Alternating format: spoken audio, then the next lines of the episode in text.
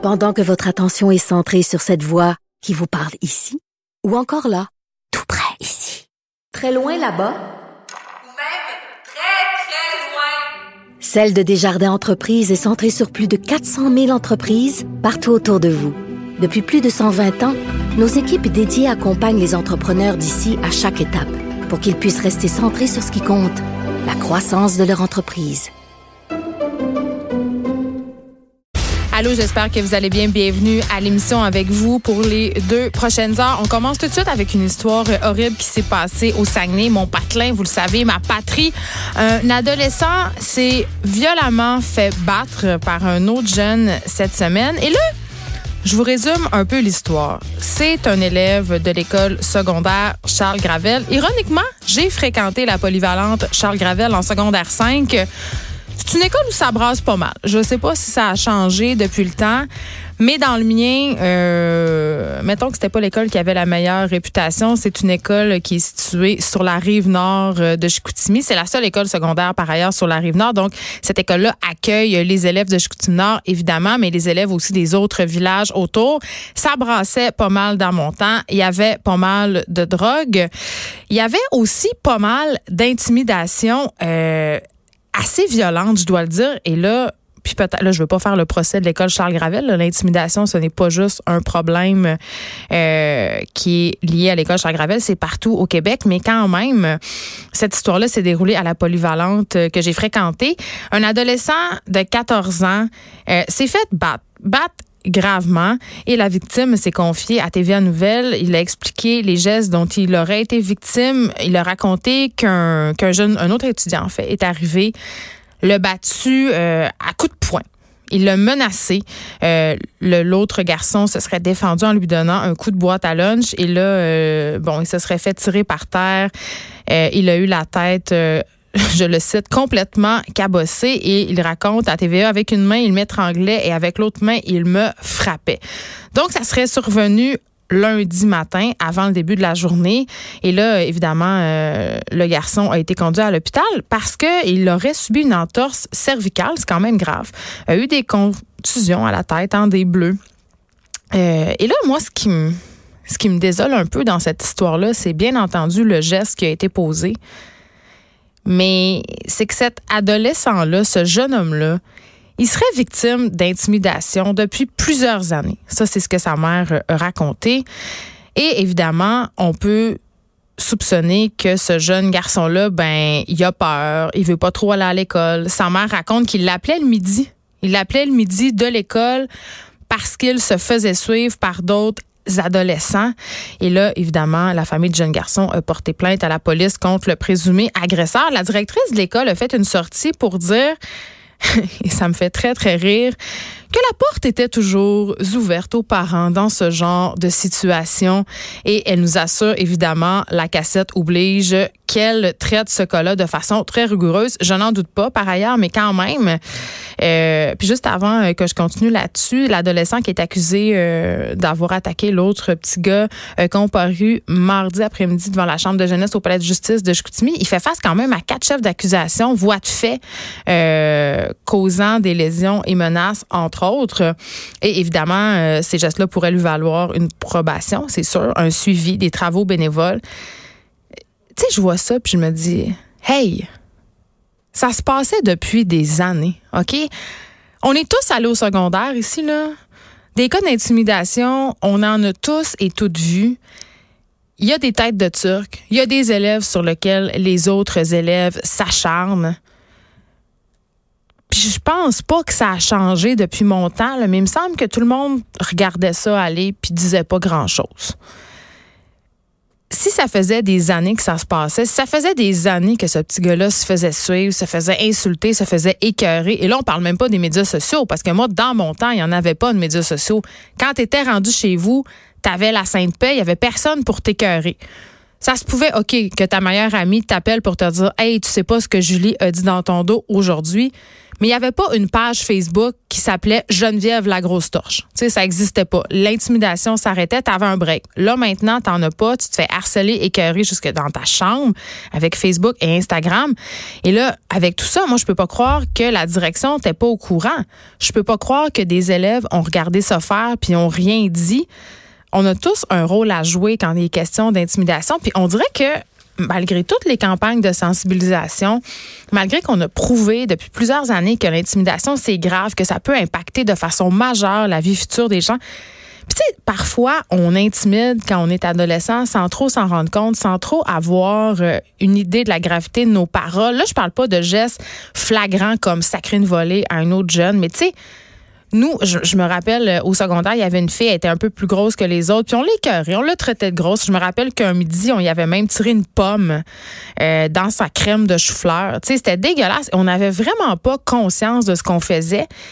Euh, et puis cette fille-là, des années plus tard, me réécrit. Elle m'a trouvé sur Facebook, puis elle m'a raconté dans un courriel tout le mal que ça lui avait fait. Elle nous a raconté qu'elle me raconté en fait qu'elle avait consulté, euh, que ça l'avait vraiment affecté dans sa vie d'adulte. Et c'est là que j'ai pris conscience que parfois, quand on est jeune, tu sais, le secondaire, c'est une jungle, vraiment. Et c'est normal, on teste des affaires, on teste des limites et il y a des jeunes qui se font écœurer et ça peut avoir des conséquences majeures. Et tu sais, je dis, je pense, il y a beaucoup de personnes qui ont intimidé euh, quand ils étaient jeunes. J'en fais partie. Euh, est-ce que j'ai été, intimidée moi aussi? La réponse, c'est oui. Moi, je me rappelle que je voulais même plus prendre l'autobus parce qu'il y avait une fille qui me crachait toujours dans les cheveux à l'arrêt. Donc, tu sais, c'est vraiment un problème de, la petite enfance, l'intimidation, mais encore plus à l'adolescence. Euh, puis je pense qu'on a tous notre responsabilité à jouer là-dedans. C'est l'espèce d'omerta, c'est l'espèce de loi du silence, c'est l'espèce de c'est pas de mes affaires, je vais pas m'en mêler on est tous réticents à aller le dire parce qu'on veut pas passer pour des stools. Donc vraiment, euh, c'est un sujet grave qui mérite qu'on s'y attarde. Et je vais en parler avec Éric Morissette. Éric Morissette, il est professeur agrégé, praticien à l'Université de Montréal et il est chercheur à la chaire de recherche sur le bien-être à l'école et la prévention de la violence. On va se demander Qu'est-ce qu'on peut faire pour s'assurer que de tels cas d'intimidation, mais peut-être, oui, ce cas-là est flagrant, mais même la petite intimidation au quotidien, ça peut être à l'école, mais ça peut être aussi au travail. Là, on va s'attarder plus à l'école, mais qu'est-ce qu'on peut faire pour que les cas d'intimidation se produisent pas peut-être utopique, là, se produisent moins? Donc, on va se poser la question. On va rester euh, chez les adolescents. On en a parlé beaucoup, mais je trouve, qu'on n'en parle jamais assez de la détresse chez les adolescents. Récemment, on a parlé euh, ensemble du fait que les jeunes filles prenaient cinq fois plus d'antidépresseurs qu'avant, les jeunes filles de moins de 17 ans. Et là, il y a une nouvelle étude qui nous apprend que le tiers des adolescents seraient en détresse psychologique. OK? On se demande comment on peut parler de la détresse euh, chez les jeunes avec Geneviève Henry. Elle est intervenante chez Tel Jeune et j'ai envie de vous raconter, euh, ça fait deux ans, j'étais porte-parole du bal Tel Jeune et j'ai passé une soirée chez Tel Jeune. J'ai passé une soirée, non pas à répondre au téléphone parce qu'on n'a pas le droit pour répondre au téléphone chez tel jeune. Euh, c'est des gens qui ont une formation. Ok, c'est très très long là. C'est un an de formation. Ce sont des gens qui sont des étudiants en psycho, en sexo, des intervenants sociaux. C'est pas n'importe qui là, qui répond chez tel jeune. C'est pas juste des bénévoles euh, qui ont envie d'aider les autres. Ça prend vraiment une formation. Mais ils m'ont donné la chance d'écouter. Je pouvais être assis à côté des intervenants et je pouvais écouter les conversations et lire aussi les textos parce que tel jeune maintenant a une fonction texto. Ils ont découvert que souvent c'était plus facile euh, d'avoir un lien avec les jeunes, de discuter, que les jeunes se confiaient plus rapidement avec le texto qu'avec le téléphone. Et pour vrai, je suis sortie de cette soirée-là tellement chamboulée, là.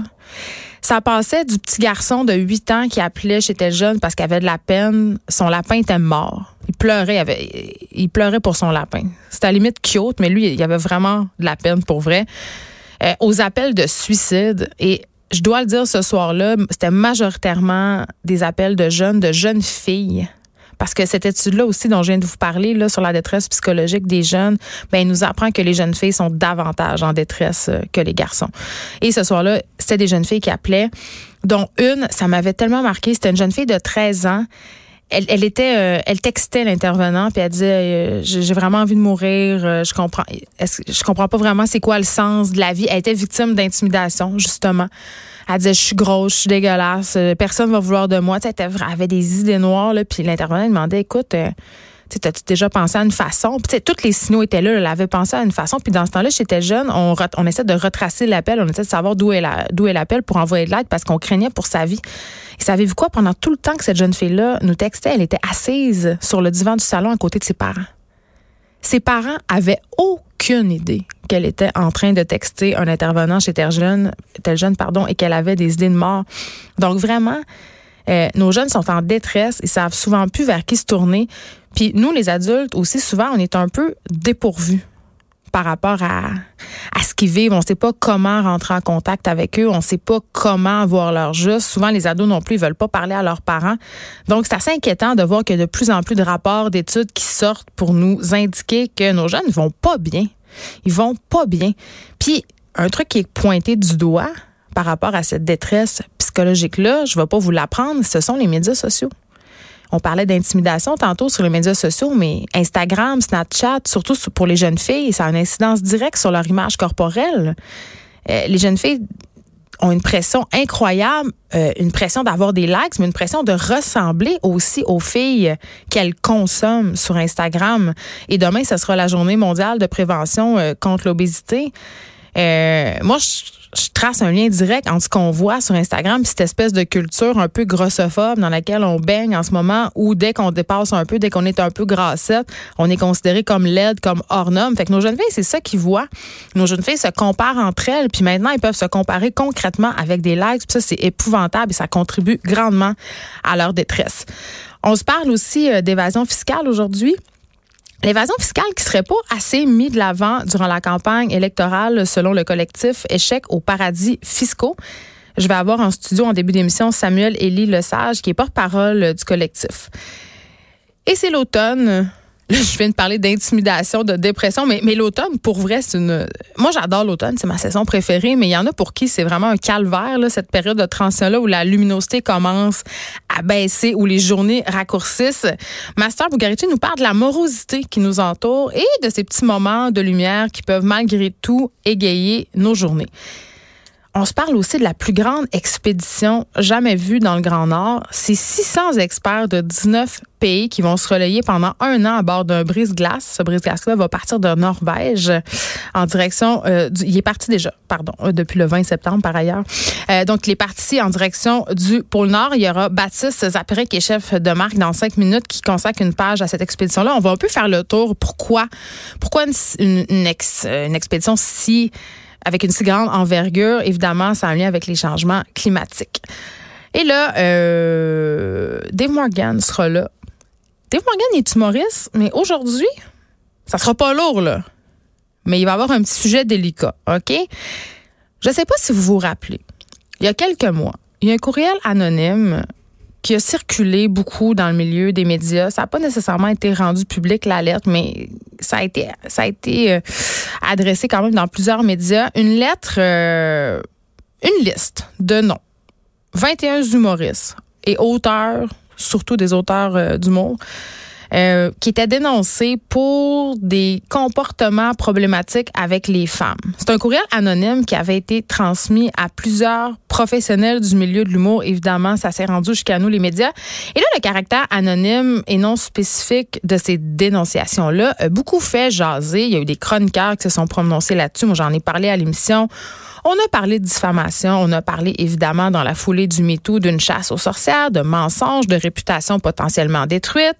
Euh, puis je ne sais pas si je suis d'accord avec ce, procédé-là, mais quand même, les discussions euh, ont tourné plutôt sur la méthode que le propos parce que le fait est que la culture du viol semble être bien vivante dans le monde de l'humour parce qu'il y a une seconde lettre qui vient de, de commencer à circuler. Euh, et ce qu'on cherche à faire, pour la, comme pour la première lettre, c'est vraiment de sensibiliser les gens pour qu'on cesse de banaliser le harcèlement sexuel dans le milieu de l'humour. Euh, on peut se questionner sur la méthode, mais on, va, on va se poser la question sur ces lettres qui ont circulé, cette lettre qui continue de circuler avec Dave Morgan. Et euh, avant, avant qu'on s'en aille à la pause, euh, je vais sortir un billet de blog dans le Journal de Montréal. Ça va être samedi.